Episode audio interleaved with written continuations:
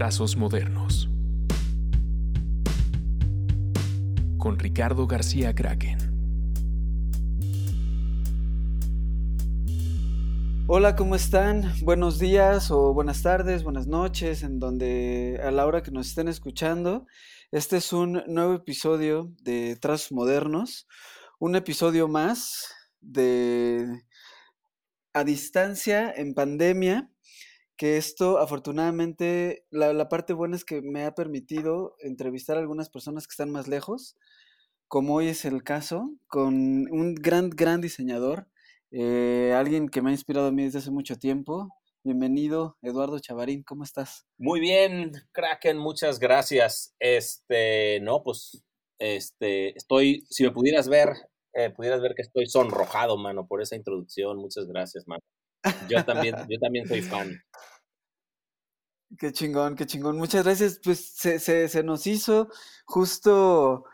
Eh, yo, fíjate que curiosamente le había pedido hace un tiempo a Meth tu contacto para, para, para, para invitarte a esta cosa. Y como ahorita estábamos diciendo, de repente ya se nota la edad porque después dije, ah, chinga, pues si le puedo hablar yo por Instagram, ¿para qué le estoy pidiendo el, ¿para qué le estoy pidiendo el WhatsApp a Med? Que aparte como Ahmed está en 10 mil cosas, pues nunca llegó tu WhatsApp. Sí, güey, está, Saludos a Med. saludos a, Med, a Medcito y, este, que cómo anda metido en proyectos, ¿no? Todo el eh, tiempo, güey. Contigo, aparte. Sí, nosotros ahí colaboramos un poco, pero la verdad es una persona que también admiro y que aprecio muchísimo porque es, es, es de verdad un como, como un punto central de, de muchas cosas, ¿no? Es, o sea, es el, el, el, el, que juega al medio campo y reparte el balón para todos lados, ¿no? Presentando a gente, conectando, imprimiendo, haciendo mil cosas, ¿no? Cabrón, güey, muy cabrón. ¿Qué, qué sería de, pues un saludo de nosotros los artistas, sin, de los diseñadores, ¿no? Sin, sin Ahmed Bautista, mala. Ya sé, y una cosa que, que justo medio lo hemos platicado y por ahí ha, salido obviamente a la luz en varios de estos podcasts con otros diseñadores y así, que siempre él ha sido como un tipo manager, ¿no? Así como es para los, para los músicos, como, como los músicos tienen por ahí managers, Ahmed ha sido una figura muy manager en muchas cosas para muchos de nosotros. Sí, tal cual. Fíjate, qué, qué curioso que lo dices porque ahorita con, con la pandemia, yo, yo siempre he sido más como que dejar que el trabajo hable y siempre he estado yo muy como tras bambalinas, ¿no? No, no estoy muy clavado en redes sociales, aunque digo, tengo Instagram, Facebook y, creo que hasta ahí, ¿eh? Creo que al TikTok ya no le voy a entrar, güey. Este, siempre he sido yo como un poquito reservado, como, y, y ahorita con la pandemia, he disfrutado un par de pláticas chingonas que le he dado a lives o algún podcast y así. Y, justo lo, le decía a Med, este, digo, y otra vez enseñando la edad, este, yo creo que debería de hacer esto más seguido. La verdad estuvo padre, me encanta que ha salido gente que me dice, hey, güey, ¿cómo has estado? Te escuché haciendo el live este, toda la onda. Entonces, he tenido una bonita experiencia y le dije a Med, este, oye, si se te atraviesa algún podcast o algo este, avísame, ¿no? O recomiéndame. Entonces ya le digo que es mi manager de, podcast, mano. Es mi representante. Ah, está poca madre, güey. Qué chingón. Sí, sí, a toda madre. Y sí, y rápido, oye, ¿qué onda este? Te voy a recomendar y así. Entonces, si, si anda pilas el manager, saludos. ¿El cómo? El, eh, que, digo, anda muy pilas el manager. Que le mando saludos. Ah, el manager. y le vamos a a pagar su, su comisión con unas chelitas y unos tacos.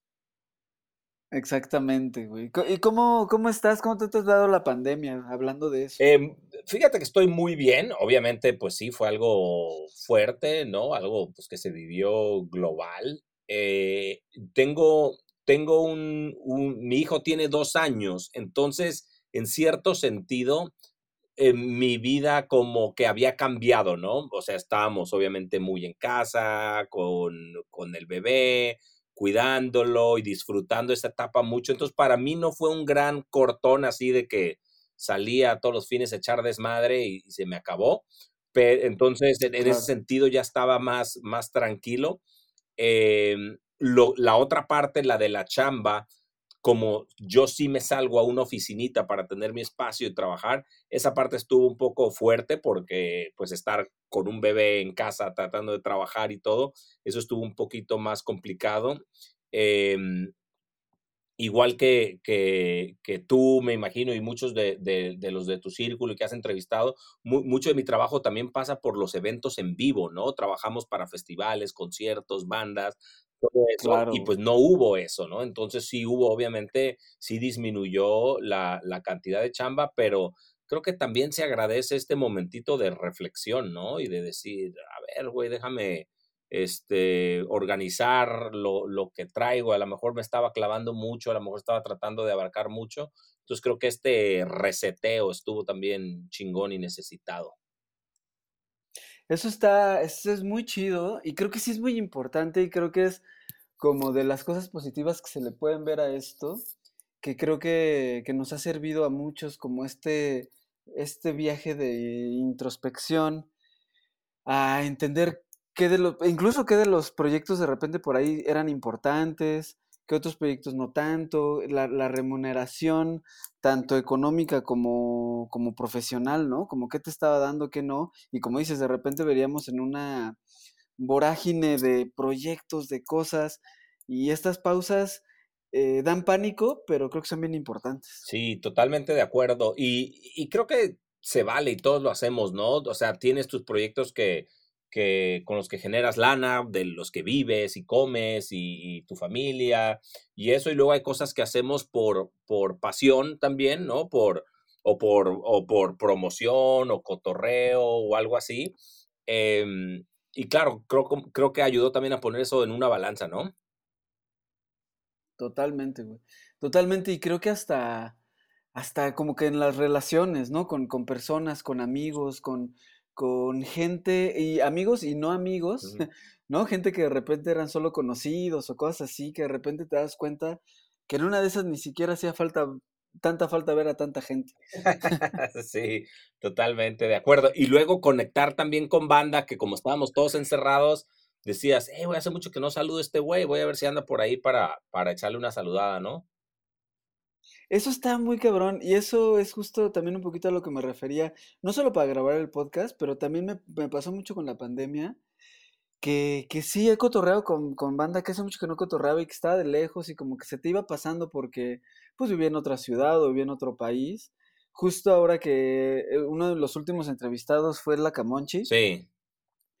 Y justo dije, güey, pues qué cagado que gracias en realidad a la pandemia se me hizo más fácil entrevistarlo y cotorrear con él que cuando estaba haciendo el podcast en un estudio, invitando a las personas, como haciendo una planeación más de, oye, nos vemos en tal lugar, a tal hora, a tal día. Como que sí se cayó una eh barrera, ¿no? De cierta forma, como que, a ver, güey, estamos pasando por algo, todos estamos desde casa, o sea, ¿no?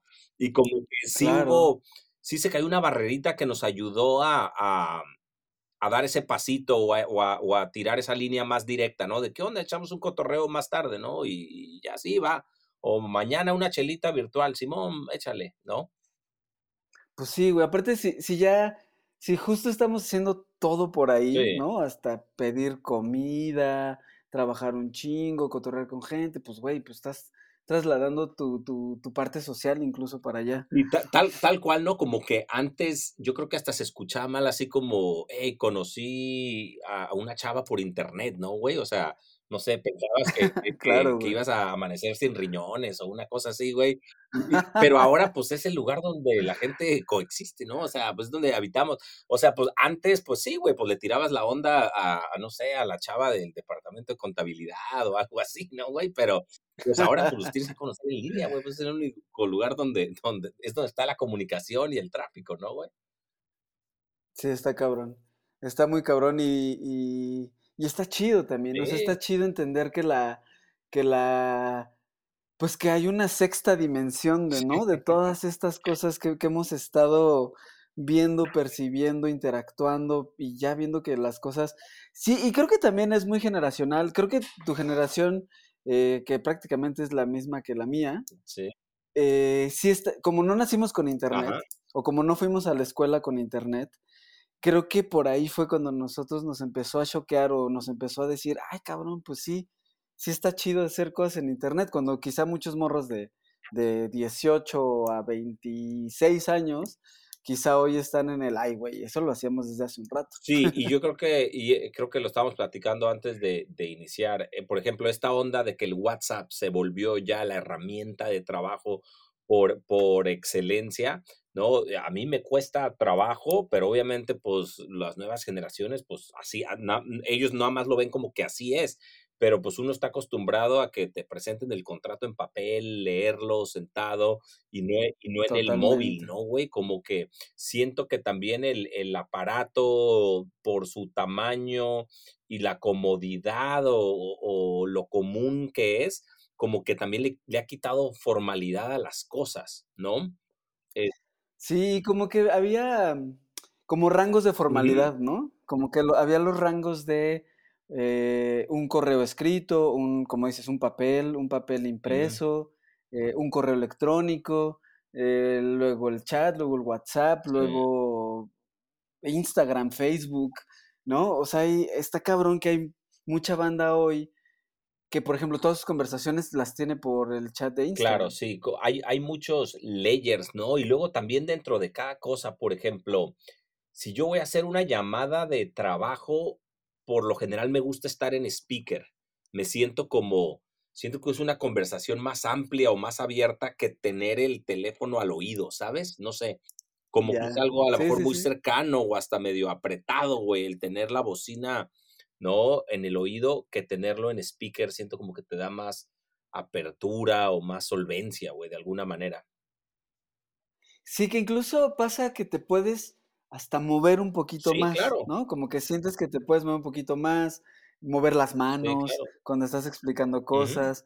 Yo de repente sí, incluso ahorita mientras estoy hablando contigo, medio estoy moviendo las manos porque cuando hablo más así, siento que soy medio, me expreso un poquito más con las manos, por ejemplo. Sí, claro. Definitivamente. Qué cagado, qué cagado cambia todo. Definitivamente estamos viejos, mano.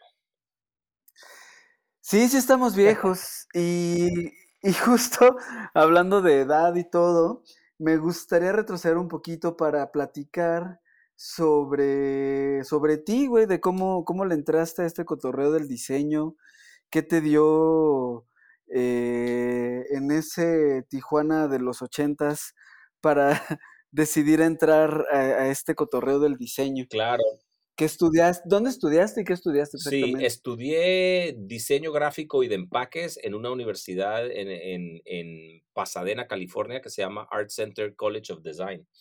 Pero este, haber crecido en Tijuana en los ochentas, estuvo, ahorita que lo veo con perspectiva, fue un lugar muy privilegiado. Era como, ahora sí que era como tener internet antes del internet porque te llegaba la información de Estados Unidos, ¿no? Entonces, este, pues rolaba mucha música de California, toda la onda de la cultura del skate y del surf, de marcas, de gráficos, de, de todo eso. Entonces, sí bajaba mucha información y de hecho lo que no nos llegaba tanto era la información que ustedes traían más en el interior, ¿no? O sea, a, a, Tijuana llegó primero, no sé, Jane's Addiction y los Chili Peppers que Café Tacuba, güey, por ejemplo, ¿no?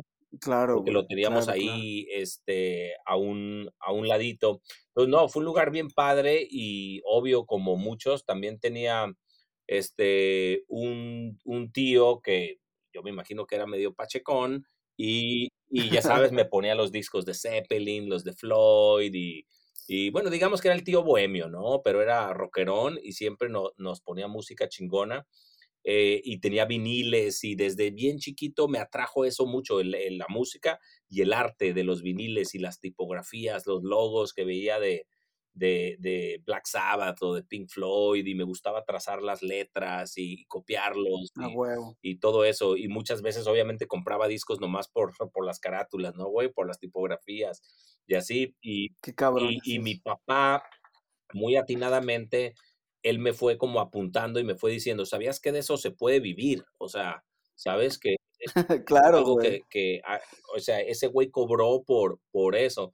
Y siempre me decía, imagínate que a, que a ese güey le hubieran dado un dólar por cada vez que imprimieron ese logo o así, ¿no? Este, entonces como que sí he hecho andar ahí el hámster y desde bien chavito como que ya tenía la ruta trazada, o sea, me quiero dedicar y, en específico mi idea era dedicarme a diseñar discos, ¿eh, güey? Yo decía, quiero ir a esta escuela, porque también un amigo mi papá nos dijo, hay una escuela bien chingona para lo que a ti te gusta en Pasadena, este, porque el amigo de mi papá era arquitecto y su hijo había ido a esa escuela, entonces nos, nos, nos trajo unos catálogos de Art Center muy chingones, ¿no? Y para eso que a ti te gusta, güey, ahí puedes hacer una carrera y se puede vivir y es una muy buena escuela y toda la onda. Entonces, desde muy chico estuve como que ya la tenía clara, güey este, lo de las portadas de los discos y eso, que al final es, es branding, ¿no, güey? O sea, al final es un proyecto de branding, te están trayendo pues una ecuación para resolver de, marca, ¿no? Está esta banda, este es eh, el perfil, eh, el ADN de, de, la banda y tiene ahora este grupo de canciones que son o no sé, románticas, metaleras, aceleradas, instrumentales, lo que sea, y, la banda está en este momento y quiere comunicar esto y necesitamos de tu ayuda para bajar el balón, ¿no? Entonces, al final son proyectos de branding y, y sí, tuve la fortuna de, de, ir a Art Center, esta escuela que está muy padre, eh, de hacer algunos contactos en la industria de la música, empecé a trabajar en disqueras, hacer como ir de becario y así desde que desde que todavía estaba en la universidad, entonces tuve oportunidades muy padres y yo creo que hasta la fecha, no sé, me atrevo a decir que he diseñado, no sé, 60, 80 discos, a lo mejor hasta más. Qué chingón, güey, qué chingón. Diseñar discos es de lo más chido que hay. A mí no me han tocado tantos, pero sí he hecho algunos discos por ahí y la neta es que, eh, como dices, evidentemente son una pieza pues son una pieza de marketing, es una pieza de empaque, es una pieza publicitaria, ¿no? O sea, es, sirven a veces como, como cartel y como producto en uno solo, ¿no? Sí, claro, sí, definitivamente el disco como objeto me encanta, ¿no? El hecho de que también, también el, la narrativa de un disco, digo que ahora ya se usa menos, ¿no? O sea, ahora se trata de sacar un track cada 15 días, ¿no? O sea, los más chavos o así, ¿no? Como tener este pulso pero esto, esta idea de, de, una colección de canciones, ¿no? Que, que te decían una historia, eh, me, me, encanta. Y mi otra pasión también, hablando así como en rasgos generales, siempre fue la playera.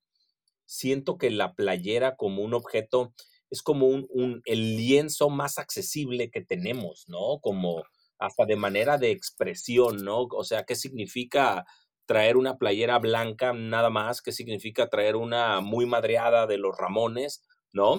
Eh, ¿Qué significa no traer playera? O sea, ¿no? Usar camisa y corbata, o, eh, o sea, todo lo que dice, ¿no? Y ahora obviamente la cultura del streetwear, eh, los, los tenis que usa se han, se han vuelto también como una manera de expresarnos, la gorra, pero la playera yo siento que es algo, pues que hasta ¿no? Es muy fácil hacerla en tu casa, ¿no? Ponerle algo a tu playera, pintarla o lavarla o, o agregarle una palabra con cinta, lo que sea. Se me hace un lienzo muy chingón, una manera muy accesible de, de expresarnos. Siempre me ha llamado mucho la atención la cultura de la playera, los gráficos y todo eso. ¿Cómo estuvo esa onda? Porque aparte está bien chido que, que tú mismo te estás dando una introducción de este pedo de la playera, porque creo que justo una de las cosas eh, que inspiraron mucho de lo que tú has hecho, pues evidentemente fueron las, camisetas de Naco, ¿no? O sea, este pedo de Naco que, que movió muchas cosas. Eh, yo te conocí así sin conocerte. Mm.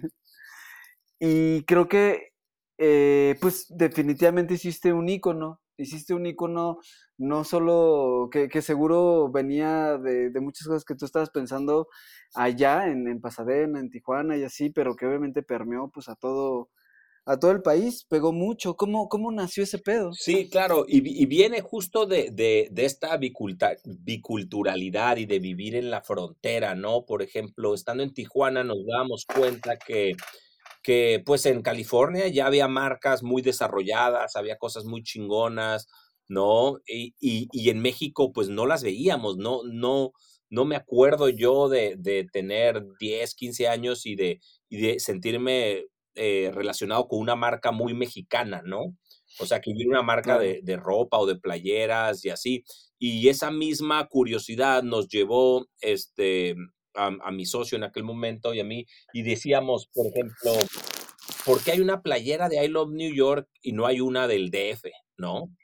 no ah, o, o, por qué decimos, eh, ¿de dónde vienes? No, pues de Chilangolandia, pero no, no estaría cabrón poder comprar la playera que dice Chilangolandia, güey. O sea, que sí fueras al DF y que sí te la encontraras, güey, ¿no? Y que pudieras traer. Y, decíamos, ¿por qué hay playeras de Superman y no hay de Pancho Pantera, güey? Si ese güey es nuestro, nuestro, pues, ícono, nuestro superhéroe, ¿no? Entonces, eran muchas preguntas así de decir, ¿por qué esto sí pasa aquí y no pasa acá, ¿no? Este, y por ejemplo, creo que en, en, cine íbamos más adelantados, ¿no? Siempre ha habido muy buen cine mexicano, en música también, o sea, hay bandas tan chingonas americanas, inglesas como mexicanas, ¿no?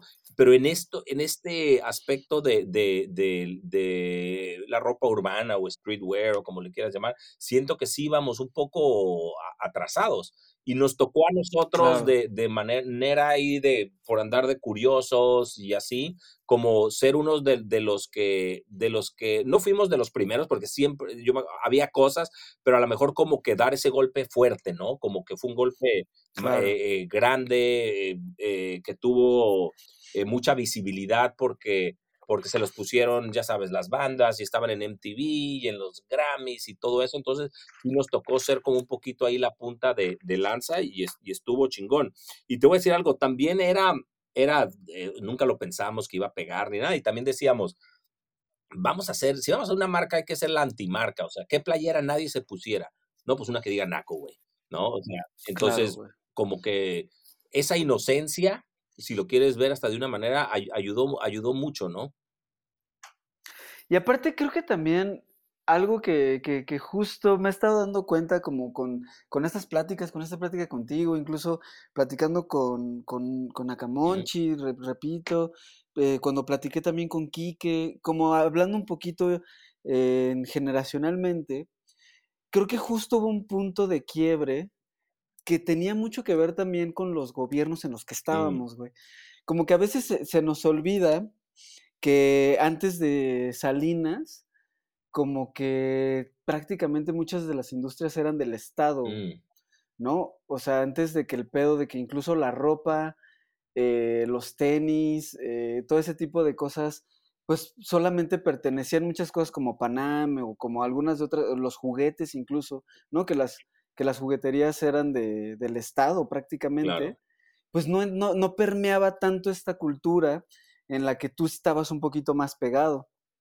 Entonces que, creo que justo cuando empieza a entrar toda esta onda del Tratado de Libre Comercio y una idea más eh, pues neoliberal, aunque, aunque la odia el actual presidente, como que culturalmente también fue un shock bien chido, güey. Un shock bien chido, como dices, de, las bandas, de cómo se empezaron a exponer otro tipo de músicas, de que empezaron a, por, fin pudieron venir bandas a tocar a México, de que ya se podían comprar Nike en, en, otros lugares, de que ya se podías comprar este, sneakers y Milky Way y antes los tenías que comprar todos en Fayuca.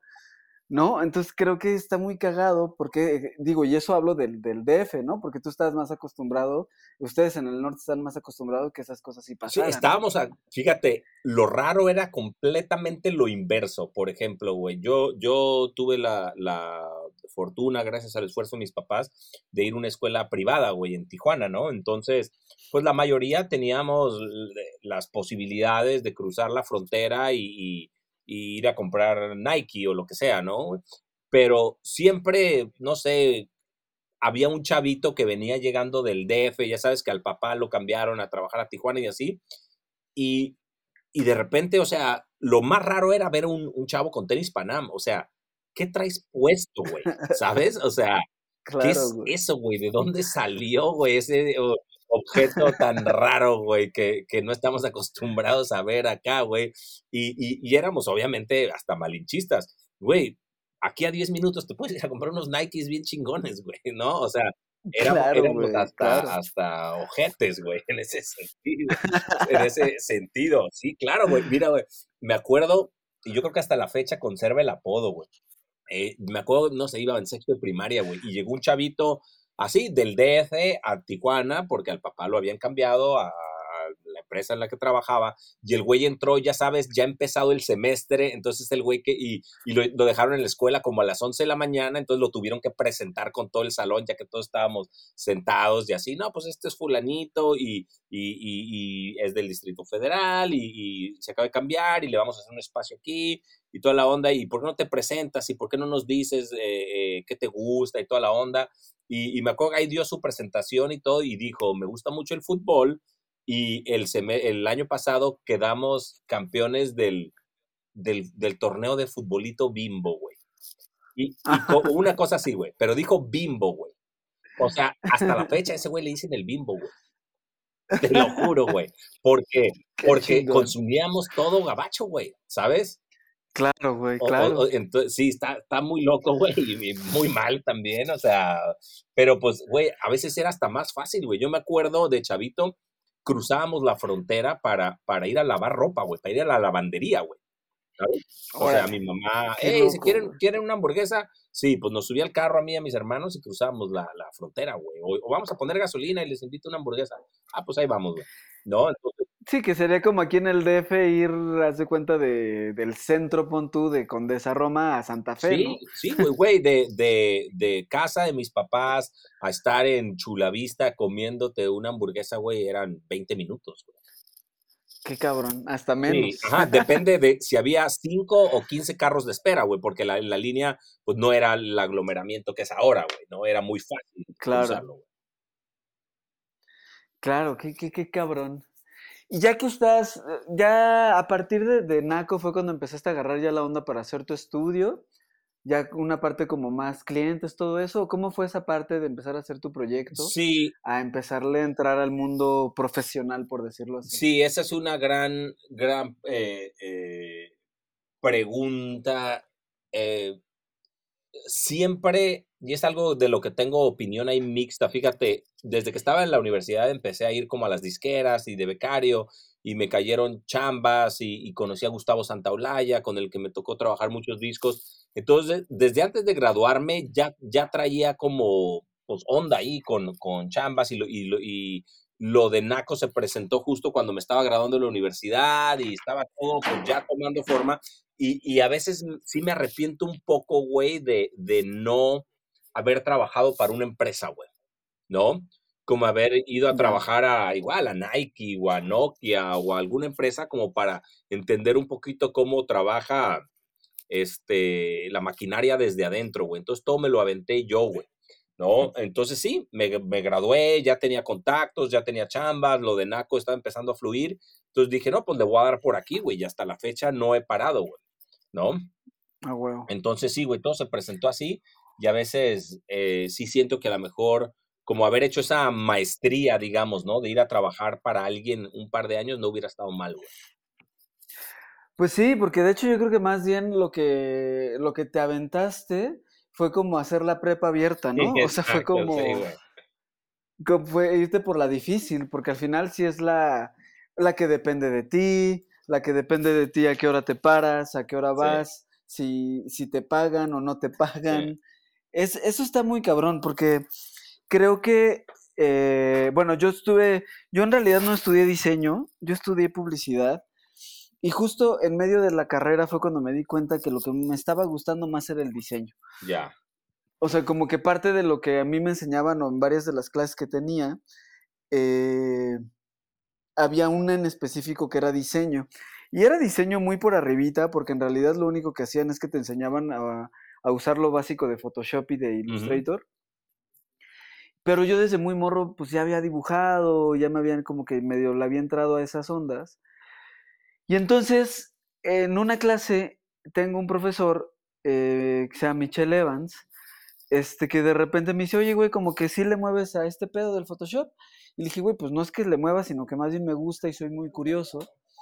Y me dijo, pues yo tengo un despacho de diseño, ¿por qué no te vienes a chambear acá? Y entonces le, le di así de, de, de super trainee, de no gana, ganaba para, las, para, los pas, para los pasajes y ya. Y fue en realidad trabajando que yo empecé a aprender a diseñar. Eh, pero ¿Todo, justo. ¿Todo esto es en como, el DF?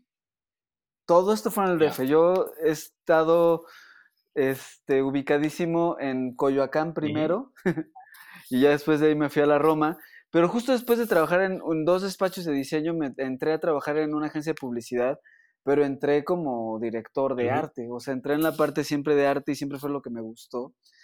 Pero efectivamente aprendes mucho de, como dices, de cómo se mueve la máquina, ¿no? El, el entrar de repente de bien morro a proyectos de publicidad enormes con directores, con diseñadores, con fotógrafos, y que entiendes que todo tiene un orden y que se cobra y que se paga y que se entregan originales de una forma. Claro. O sea, qué cabrón que tú lo, lo, lo, lo, lo, pues lo viviste pues prácticamente solo, supongo que con socios y todo, pero es, es- creo que es el camino más, más difícil, ¿no? Sí, fíjate, sí me tocó ver un poco de eso. Tuve la, la oportunidad de ir, de, de como de hacer el internship. Creo que la traducción es de como de becario, ya sabes, que vas a chambear gratis nomás. Este, para aprender eh, a A&M Records, que es este, pues una disquera muy chingona acá en Los Ángeles, ¿no? Y donde estaba Soundgarden y Sting y Sheryl Crow, pues artistas muy grandes. Y, y sí me tocó ver un poco de, de, de un departamento de arte en forma, ¿sabes? Estaban este, hacían sesiones de fotos, ¿no? Había copywriters, había varios, to- Claro. todos como los niveles de diseñador, desde junior, senior, art director, senior art director. Entonces ahí sí vi un poco y, este, y algunas de las cositas que no cachas en la escuela, este, ¿qué significa CMYK? Ah, ya, ok, ok. ¿Por, por, por qué no debo salvar como JPG? Este, ah, ya. claro. O sea, ese tipo de cositas como más técnicas, este, sí alcancé algunas ahí, pero, pero de, de cualquier manera era un departamento creativo en la industria de la música que era más relajado, ¿no? No era como haber trabajado, no sé, para, para en el departamento creativo de Nokia, güey, por decir algo, ¿no? O de una empresa más Claro, formal o más tecnológica, no sé, güey. Sí, y que aparte, pues, pero curiosamente creo que todas, eh, o no, no solo las empresas, pero creo que todos los departamentos en todo el tipo de, ese tipo de cosas se parecen mucho. O sea, creo que al final, yo me acuerdo que alguna vez cuando me cambié la primera vez ya como de una agencia grande a otra agencia, como que me acuerdo que alguna vez un amigo le dije, güey, estoy como nervioso de cambiarme de agencia a la madre. Y como que me dijo, güey, la neta es que todas las agencias son lo mismo, todos los changos son los mismos, todos los clientes son los mismos, te vas a ir encontrando con los mismos problemas con los que te has encontrado, ya sea con, con un cliente tipo Jagermeister o con un cliente De automóviles, chiquito, Sí. de automóviles, el pedo siempre es el mismo. Al final lo que tú tienes que hacer es sacar buenas ideas y diseñar chido. Oye, ¿y siempre le has dado como- a una agencia o le has dado también solo por, por un rato, güey? Le di solo por un rato, estuve eh, justo, te digo, cuando estuve después de los despachos, que no terminé ni siquiera la carrera, me entré ya en agencia como duro y estuve como ocho años, ocho años trabajando agencia, agencia, agencia, agencia, agencia. Después me salí un rato porque justo al mismo tiempo de estar en agencias, como que yo ya había estado haciendo mi pedo de ilustración, este, había estado en un colectivo de arte callejero que se llamaba E3, Sí. Entonces ahí como que empezamos a hacer desmadre, entonces como que llegó un punto después de estar trabajando tanto que estaba empezando a salir cosas chidas para que lo pudiera hacer solo, tanto carteles como discos, como arte personal, como ilustración. Entonces me salgo un rato y aparte justo ese año tenía una, una exposición, empiezo a hacer mi, mi exposición solo y al mismo tiempo como que, eh, digamos que dije, a ver si puedo vivir de artista un ratito. Como que Claro. intenté empezar a hacer mucho más ilustración, más obra personal. Y ahí iba jalando la cosa, pero se me empezaron a acercar personas que se empezaron, me empezaron a pedir más cosas de diseño y de cosas que, como las cosas de dirección de arte que yo sabía hacer. Entonces dije, no, pues chingue su madre, voy a hacer un mini despacho de diseño. Que sigue, a la, a la fecha sigue, se llama Buró Negro, Sí. que fue como un espacio que quise hacer para las cosas que yo ya estaba haciendo de diseño y de ilustración, tanto las cosas personales como las cosas de música, como las cosas para de repente restaurantes, para las cosas como más de branding y diseño, más como una boutique que yo creo que se parece mucho a lo que tú haces Sí. ya desde hace mucho tiempo. Y hace poco más bien fue que salió una oferta padre con un muy amigo mío que es Spooky, eh, saludos a Spooky, que tiene una agencia independiente, que es la única agencia independiente que tiene tantos años en México, que se llama El Recreo. hoy hay muchas agencias independientes, pero la suya ya acaba de cumplir 19 años. Y justo como que llegamos a una plática de cómo podemos seguir, cómo yo puedo seguir haciendo lo que estoy haciendo, pero aparte estar en una agencia y aportar a muchas cosas, como desde la parte ya más eh, dirección de arte, pero más como un head of art en la agencia. Entonces ahorita entré a este proyecto y la neta es que justo entré un mes antes de la pandemia. Siempre les dije que fue el, el ave de mal agüero de la agencia. Porque aparte, pues yo venía muy acostumbrado a trabajar desde mi casa, entonces cuando cambió el pedo de trabajar en casa, pues yo no tuve un pedo. Y como que las cosas han ido dando muy chido porque he podido hacer como estos dos eh, proyectos de seguir haciendo cosas para, para algunas otras marcas muy independientes como Pizzas Perro Negro, lo que hace de Mataleón, seguir haciendo cosas de repente con Ahmed, este, y cosas personales, y al mismo tiempo estar trabajando para clientes. Claro. Entonces como que, como que así se fue dando y así se ha dado. Pero es muy cagado porque pues al final de profesión pues sí soy publicista. Ah, sí, claro, claro. Oye, y con lo de E3 traían una onda de stenciles y andaban bien clavados en lo de, en lo de los satelucos y así, ¿no? Sí, muy cagado. Pues es que éramos como que un colectivo de varios güeyes que veníamos de, de distintas partes de la ciudad, que justo la parte de Sateluco la hacía Adrián Brizuela, que le decían el, el, galleta. y ese güey de satélite a full. Pero ese güey, por ejemplo, él era redactor y, sigue siendo redactor. Y, pero entonces como que de repente traía por ahí dos, tres ideas y algunos de los gráficos de repente le ayudaban a hacer sus gráficos. Willy Damage también estaba ahí, que era que, que había hecho a los exquisitos y que también como que escribía más, pero también le metía a hacer el arte. ¿Y hacían trabajo comercial o era pura calle, pura pandilla? Pues de principio era pura calle, pero como todos de, alguna forma éramos publicistas, como que de repente hubieron algunas cositas comerciales que se empezaron a hacer, como que había marcas que, que se interesaban en eso. Eh, porque aparte era la época, ¿no? Era la época en la que las marcas ya querían ver cosas de street art en sus, en sus artes, en sus publicidades. Siempre se ha presentado así, ¿no, güey? Como que se genera el fenómeno y luego las marcas, pues, quieren eh, ir a donde está la conversación, ¿no? Así nos pasó con Naco, ¿no? O sea, como queremos que eso que están haciendo, pero pues que se lo hagas a mi marca, ¿no? O sea, queremos traer esa, Totalmente. ser parte de esa conversación, ¿no? Este, y si no se hace bien, obviamente se ve bien falso, ¿no? Sí, pues sí, y a nosotros curiosamente también nos tocó una, creo que fue como un punto muy chistoso, muy raro, güey, en el que evidentemente ya estaban pasando cosas del street art eh, tal cual, como, como yo hacía, por ejemplo, mucho cartel y al 2-3 stencil, Sealer estaba haciendo mucho cartel en ese momento y como que nos tocó el momento de ninguno de nosotros hacíamos bombas, o sea, no hacíamos graffiti como tal cual. Entonces estábamos como que más bien experimentando la otra parte del hacer arte en la calle. Ya lo venía haciendo Camonchi, ya lo venía haciendo el Guachabato, pero como que aquí en el DF todavía no había mucha, ya como siempre, siempre hay gente que lo está haciendo, ¿no? Siempre hay un degradado de, de, de, de, cosas que van pasando y a nosotros nos tocó el punto de que nos empezamos a clavar en cosas que no, no estaban pasando mucho en el DF. Entonces empezaron a, dar a conocer mucho el, colectivo por eso.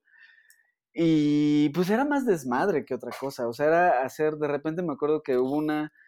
Hicimos, nuestra primera exposición fue en Cholula. Y de hecho me acuerdo que tocó Silverio. Pero fue una entre exposición y que nos fuimos una semana antes a hacer unos esténciles gigantes, pero que también estábamos interviniendo, entre comillas, en vivo y que eso también lo, lo replicamos una vez en el Centro Cultural España.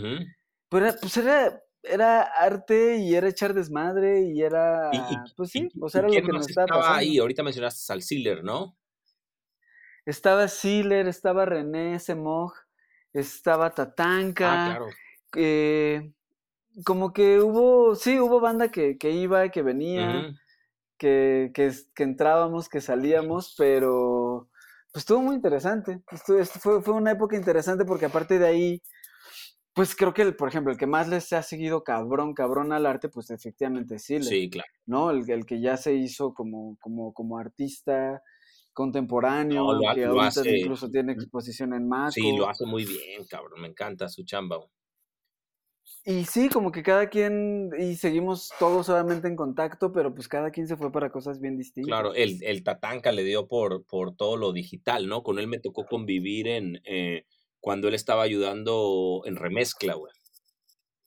Ah, pues justo. Claro, güey. que es- Justo ese güey, ese es su pedo muy cabrón. Sí. Ahorita está acá también con un, con un estudio que está haciendo videos, está haciendo un chingo de cosas siempre muy digitales, crack pero pues siempre eso, muy, ¿no?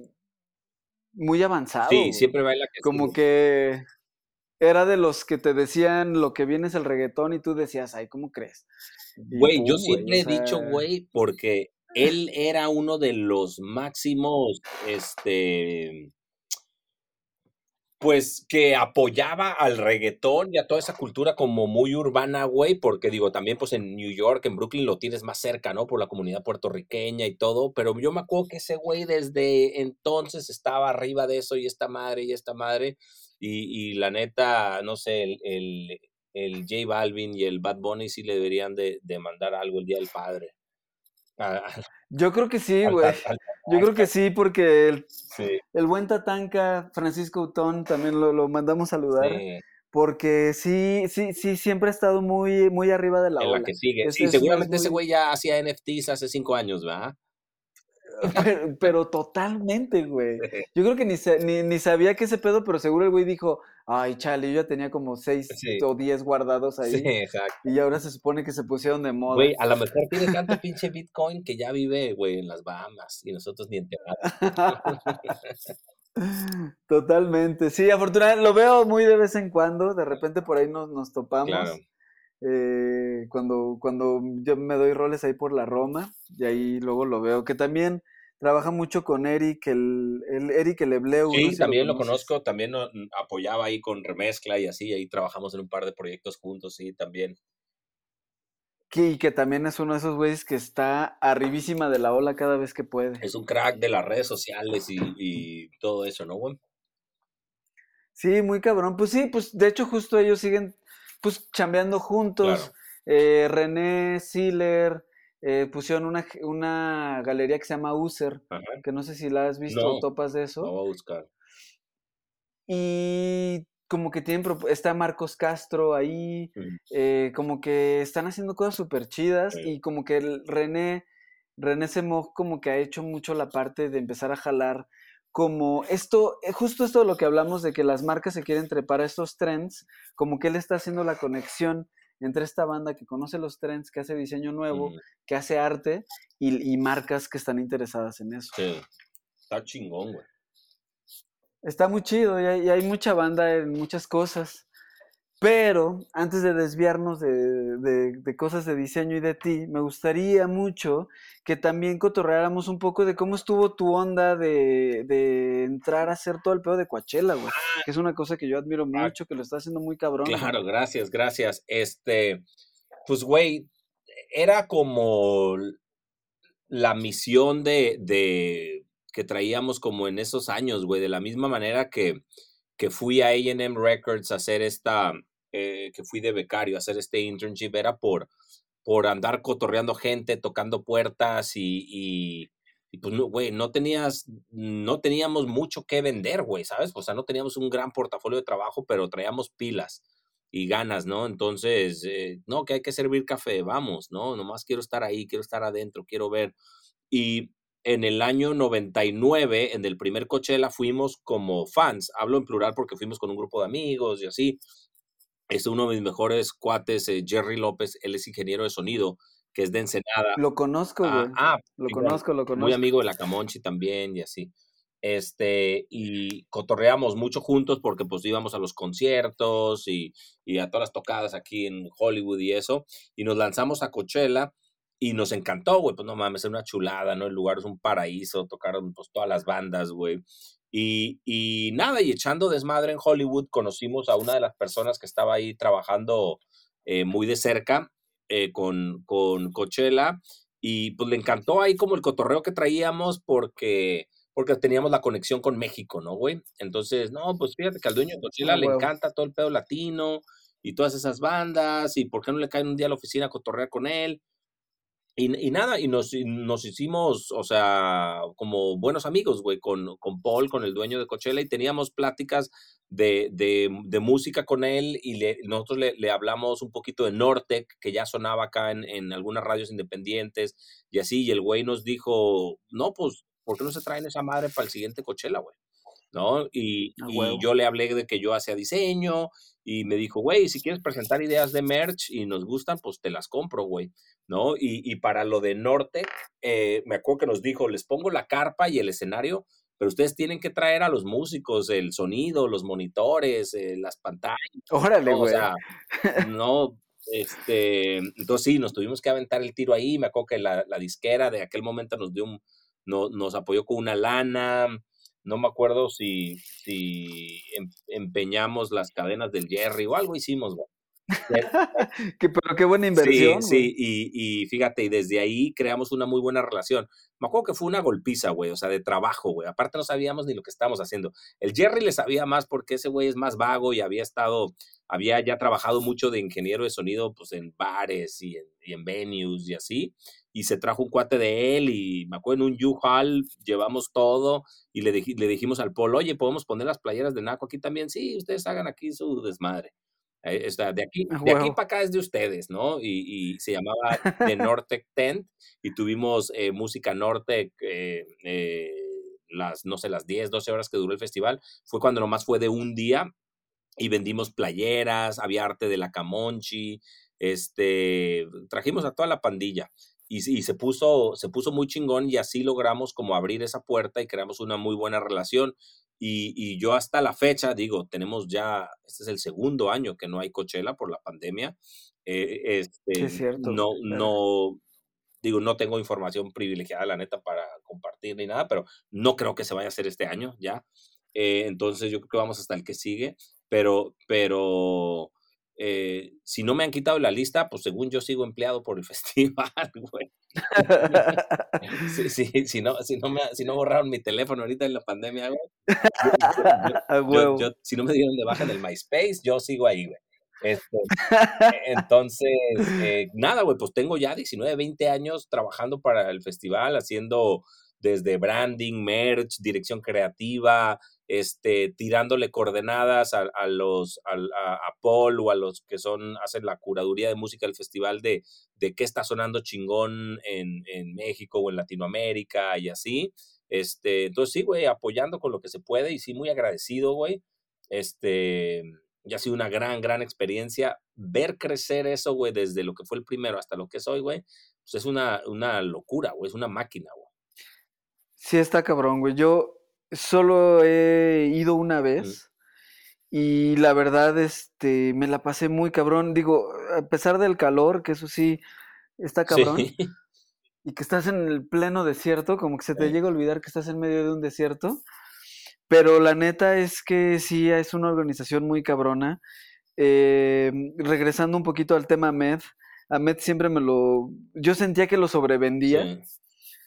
Pero la neta es que es un lugar muy cabrón, güey. Y qué, y qué, qué chingón y qué, qué cabrón que, que, que, seas parte de, güey. O sea, la neta es que es de las cosas que, que son de las cosas que yo te admiro mucho, por ejemplo. No, gracias, güey. Y fíjate que también hemos, eh, nunca hemos, a mí me encanta el, el tema de colaborar, güey, y de si se abre una puerta, pues dejarla abiertita para que entren los demás, güey, ¿no?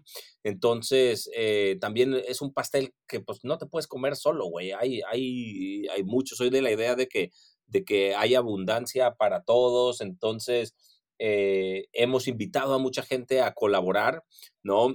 Y, y, y no, siempre me gusta decir estas cosas con mucho cuidado porque, porque hay gente que a, la que le hemos abierto la puerta o lo que sea, eh, eh, nosotros nada más como que les apuntamos el reflector, porque el talento está ahí, güey, hay tan chingón talento en México, en Latinoamérica, como en Estados Unidos, en Inglaterra, donde sea, pero a veces a lo mejor había las partes interesadas, no estaban volteando hacia acá, ¿no? Entonces, el hecho de decir, hey, güey, ponle atención a Nortec, y luego ya Nortec se vende solo, porque son unos cabrones, ¿no?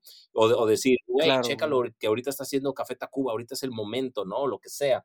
Y, de esa misma manera, ¿no? Hemos podido tener un poquito de incidencia de, de, de, de aventar cositas para allá y también en, en, en, lo gráfico, ¿no? O sea, hemos eh, Smith nos hizo ya varias serigrafías, Teddy Kelly, eh, Kiki Oyervides nos ha apoyado con cosas de diseño, de merch, eh, todo mi equipo son puros mexicanos, ¿no? De, desde el DF, de, Tijuana, de Saltillo, y, pues todos le, hemos, hemos metido mano ahí, pues sí, sí está chingón, güey, sí es algo como, como con la fuerza que tiene, me atrevo a decir que es una marca ya global, ¿no? Y haberle aportado ese granito de arena, haber visto eh, a nuestras bandas ahí en ese escenario, pues sí, sí, sí da mucho, mucho orgullo, güey, mucho gusto. Sí, y aparte, pues qué, qué, importante es eso, que curiosamente algo de lo que platicamos en el, en el podcast con Ahmed, ahora que, me invitó ahí como a hablar un poco de la parte de diseño y todo esto, como qué importante es pues sobre todo para generar una industria. Qué importante es como abrir puertas y, que no te quedes solo abriendo cosas y haciendo cosas porque pues al final del día el chiste es que haya más cosas chidas y que crezca para todos, ¿no? y es un ciclo, a mí me abrieron puertas, ¿no? O sea, mi, mi amiga la que vio algo en mí dijo, güey, este güey va, va a vibrar bien con este güey porque tienen un gusto musical parecido, güey, ¿no? O sea, yo de esa misma manera, pues no puedo cerrar el ciclo, ¿no? Las cosas tienen que seguir no dando vueltas y, evolucionando y es pues hasta mi obligación, ¿no? Abrir la puerta al que sigue y al que sigue y así, ¿no? Qué chingón, porque aparte ahora, justo que, justo ahora que mencionas a Smith, eh, y esto también me da pie para hablar del, de un proyecto que traes ahí que me encanta.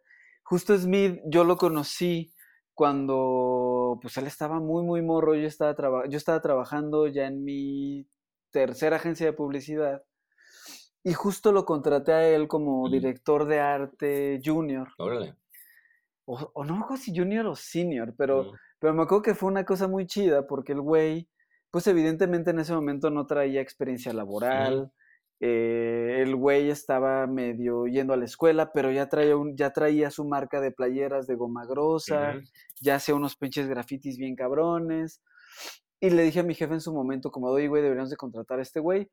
Y en su momento fue como de, güey, seguro, porque pues el güey no ha trabajado en otra agencia, el güey no ha trabajado, ya sabes, como que el típico caminito de no viene de. Y le dije, no, güey, neta, tenemos que contratar a este cabrón. Lo contrató y pues evidentemente todo el mundo se volvió loco con este güey por la, por la gráfica, por el pedo, por abrir, justo abrir ese tipo de puertas.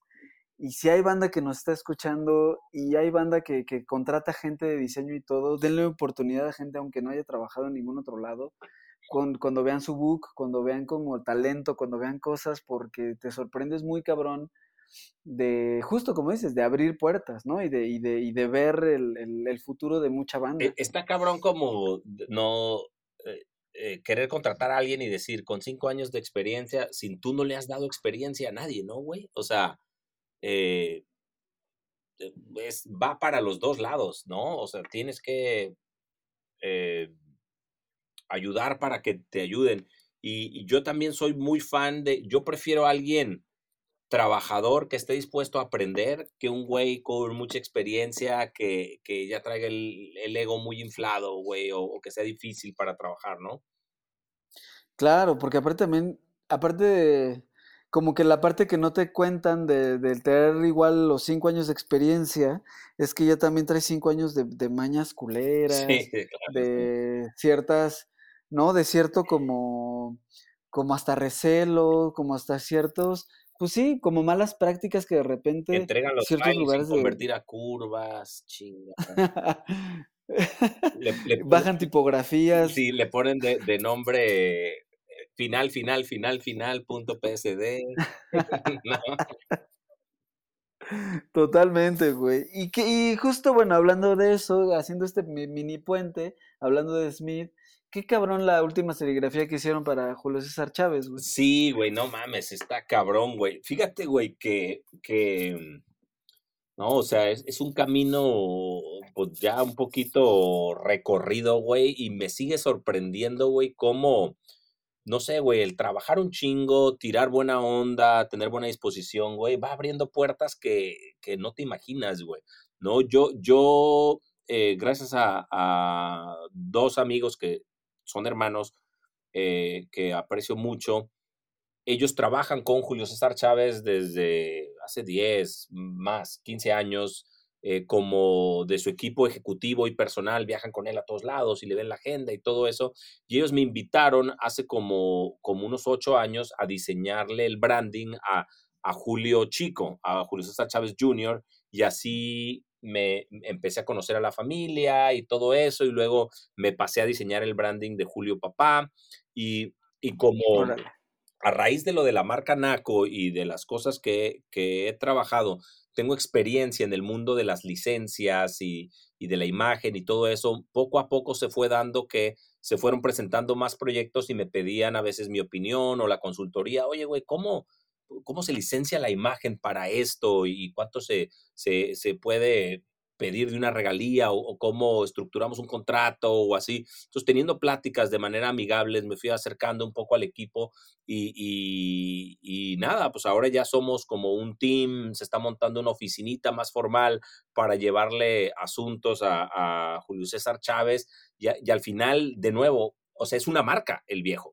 ¿no? O sea, es una marca con unos logros muy cabrones y, y, que esos logros que hizo hace 30 años que movieron a todo el país siguen dando frutos y ahora es como una manera de hacer una curaduría, ¿no?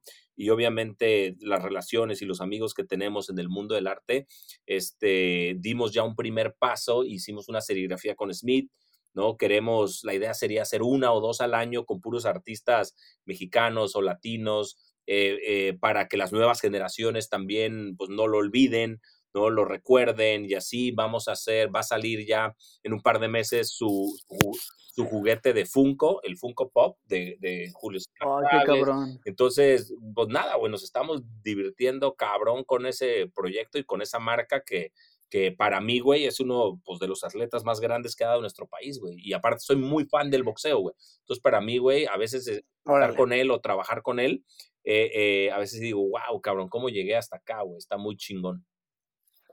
Qué chingón, güey, porque aparte, curiosamente, si te fijas un poco, como el mismo pedo que, que, traías con el pedo de las playeras y todo eso. O sea, el pedo de que por qué aquí no se hace este pedo que se hace en muchos otros lados, como tener merch de tus deportistas héroes nacionales, ¿no? Sí.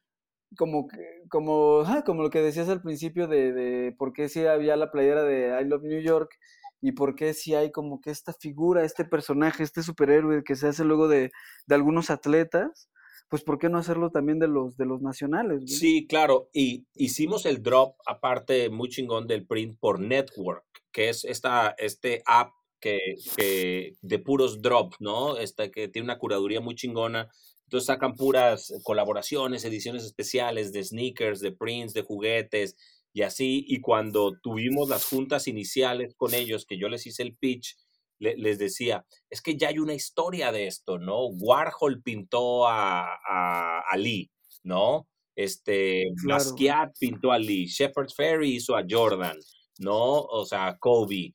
Eh, eh, es nada más seguir es, esta, esta línea y de nuevo la, la ventaja que yo tuve para poder este, dar un pasito con Naco porque tenía una visión, un ojo del lado uh, americano, como que sigue siendo una ventaja, ¿no? Porque ya hay algunos caminos trazados que a lo mejor no los hemos explotado, como bien dices, con nuestros atletas, nuestros íconos, nuestros superhéroes, ¿no? Entonces, por ahí hay una ventaja y una ventana que, que, que este, podemos explotar y, y, y usar a nuestro favor. Pues qué cabrón, güey. Pues desgraciadamente se nos está acabando el tiempo. Qué gran plática, güey. No, igual, encantado, la verdad. Este, no, pues sí, ya sabes, le pudiéramos dar este, otra horita fácil. Estaría buenísimo, güey. Igual, este, igual me pongo en contacto para hacer otra. Siempre, Claro. ya sé que en todos los episodios siempre termino diciendo que va a haber un segundo episodio y no ha habido ningún segundo episodio aún. Pero ya lo sabrá y me encantaría, güey. Creo que hay mucho, mucho, mucho más que cotorrear. Claro. Pero de antemano te agradezco mucho. Eh, ¿Hay algo que, quisieras que la banda vea, que vea tus redes sociales o algo, lo que nos escuchan? Eh, sí, claro. Bueno, primero que nada, gracias. No, Eh, eh, eh, la verdad, no me dan los días para todos los podcasts que quiero escuchar y todos los discos y todo, pero he escuchado un par de los tuyos, me encanta y me encanta estar en compañía de, unos diseñadores bien chingones que, que has tenido invitados, que la verdad ad- admiro muchísimo. Entonces, primero que nada, eh, gracias. Este, y sí, la, la verdad, donde a lo mejor me mantengo más actuales en, en, en Instagram y es E SH13, SH13, este, mi Instagram. Por, por ahí pueden ver este, algo de chamba o se pueden poner en contacto a sus órdenes, man. Pues muchas gracias, güey. Pues esto fue Traos Modernos. Seguimos agradeciendo a nuestros muy, muy, muy fieles dos Patreons que tenemos. Son unos chidos. Y este, y por ahí seguiremos platicando de, de que haya cosas nuevas. Este fue Traos Modernos. Trazos modernos. Con Ricardo García Kraken.